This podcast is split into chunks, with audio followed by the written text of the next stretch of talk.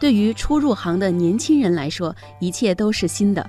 你会发现，社会是一个完全不同的地方。学校教给你的，也许你都用不上，或者说呢，只是最初的知识。工作满了三年之后呢，你会发现你的同学、同事可能会有完全不同的境遇。有的人青云直上，有的人泯然众人矣。你想过没有？十年之后的你会在做什么？你会告诉现在的自己一些什么？你是否后悔浪费的时光，羡慕同龄人的成就？我们都说勤奋靠谱是年轻人必备的品质，但是呢，还有一些更为隐晦的东西会成为个人的竞争壁垒。那这个呢，就是知识结构完整、不断更新的知识结构是一个事半功倍的竞争武器。我们都被碎片化的信息所包围，如何将其体系化，形成个人的认知体系呢？知识体系始于纷繁，但其最终所发挥的作用，恰恰在于少即是多，并且具有更为强大的力量。今天的这篇文章呢，就来自于经纬董事总经理熊飞和黄云刚内部分享的一部分。这两位八五后的年轻人非常实用的给出了一些建议和方法，希望能够对您有所启发。在获取知识的起点上，大家是一样的。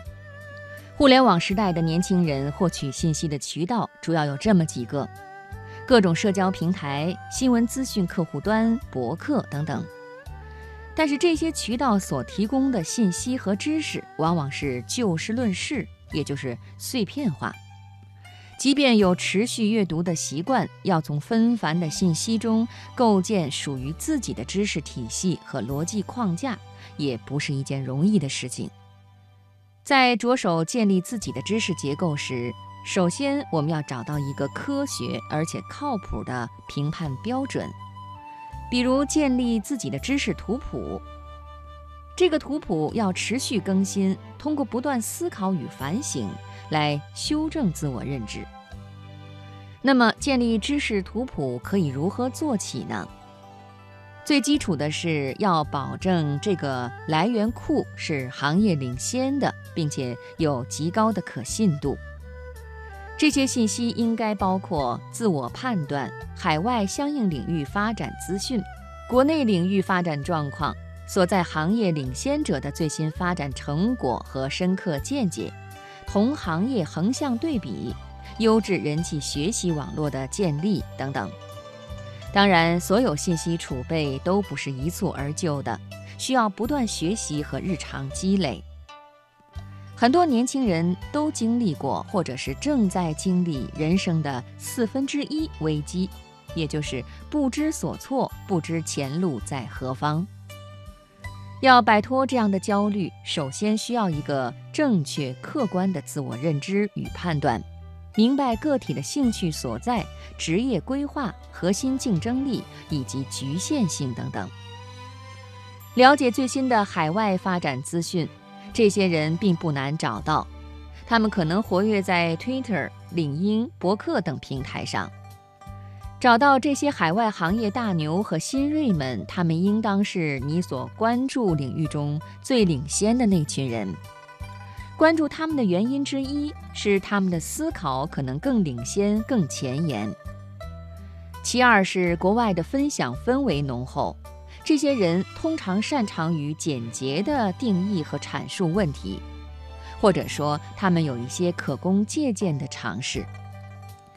个体的学习资源某种程度上是无限的，但其实又是有限的。性格、兴趣和专业领域这些因素，直接导致自身信息来源不够广泛和发散。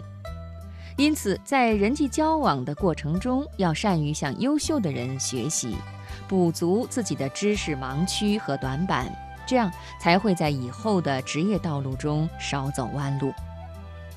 找到优质的、适合你关注领域的媒体，保持阅读习惯，重在坚持。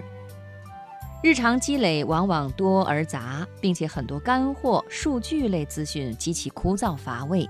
如果我们不愿意去思考的话，就不会乐意去看那些无聊的东西。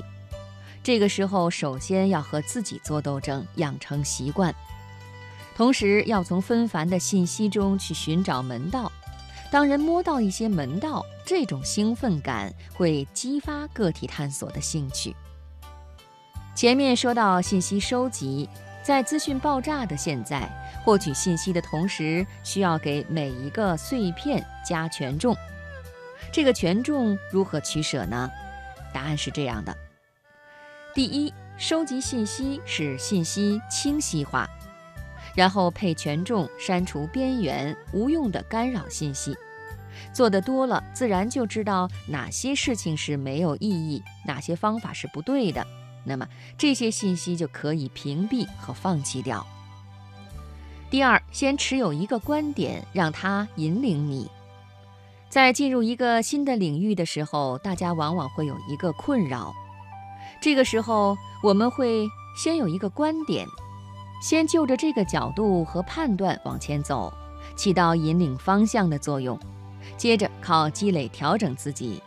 当否定信息足够多的时候，再去修正。还有就是要和最优秀的人做朋友。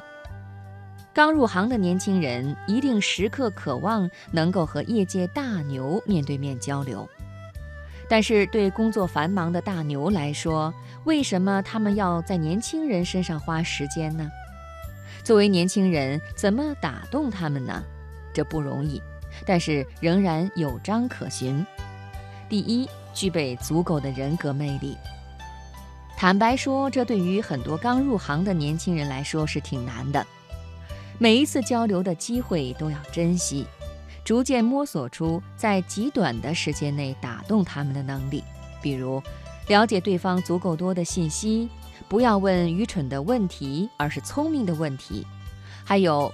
比如每一次的合作，即使你只是一个小兵，也要足够靠谱和注意细节。第二呢，就是最重要的了，专业能力。最重要的是让对方觉得与你聊天是很有信息量的。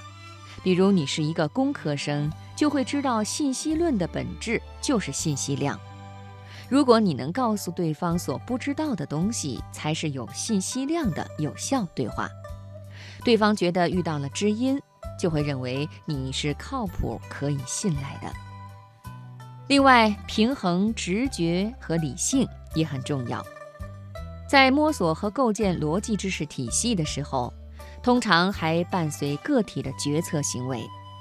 人的认知决策过程就是两个思维方式，一个是直觉思考，一个是理性思考，两者都很重要。直觉是下意识的反应，能够很快的让你避免危险。理性思考是什么呢？理性思考是我想一想再做决策。有时候你会发现直觉很管用，这正是因为经验的碰撞，你有足够的理解，然后快速做判断。但是如果这种经验的摄取少了，你就会发现直觉失效了。要不断地通过理性思考分析去加强直觉，并且要克制直觉对知识获取的障碍。说到最后呢，还有一些东西，不仅对知识构建有所帮助，对于整个职业生涯也是有意义的。首先就是专注。我们常说，We should know something about everything。每个人都应该明确自己的兴趣所在。在深入挖掘的同时，将兴趣落实到所关注的特定领域之上，如此才能够保持敏锐和深刻。第二呢，就是勤奋了。不管任何行业，大家会发现，所有优秀的人无一例外都特别的勤奋，提高和充实自己已经成为了他们的本能。第三呢，就是视野，广阔的视野在每一个行业都很重要。你要能够看到未来这个行业的水平和潜力，只有这样，你才能找到前行的方向。第四，那是运气。成功人士很多时候把自己的成功归功于看起来很虚无的运气，实际上运气是可以挣来的，那就是持续的去做对的事情。当然，如何定义正确，每个人的标准可能都会不同。但是到最后，你可能会发现，只要你的付出足够，养成正确的行为方法，就会有好运常伴身边。最后送给朋友们一句话：如果不终身学习，你们将不会取得很高的成就。光靠已有的知识，你们在生活中走不了多远。